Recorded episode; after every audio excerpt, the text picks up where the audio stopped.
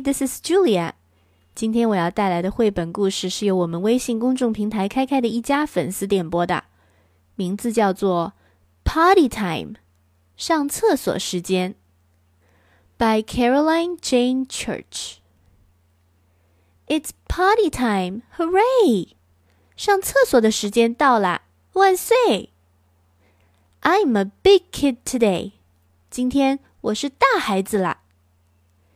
No diapers, you see, only underpants for me. 你看，我不用再穿尿布啦，我已经可以穿小内裤啦。When it's time, I know. 我自己能知道什么时候该上厕所。I walk fast. It's time to go. 我走得很快，该上厕所啦。I sit down and wait. Using the potty feels great.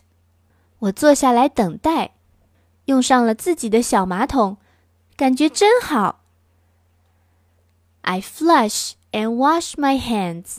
上完厕所后，我会冲掉马桶，并且会把小手洗干净。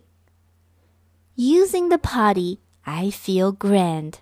用小马桶上厕所，让我感觉真不错。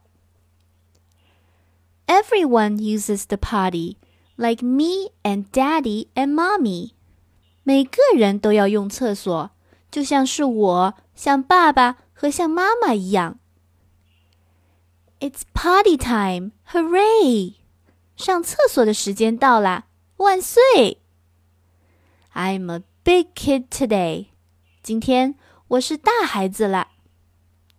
The end. Thank you for listening. 如果你想听到更多的双语绘本故事，请关注我的微信公众号“开开的一家”。I'll see you next time. Bye.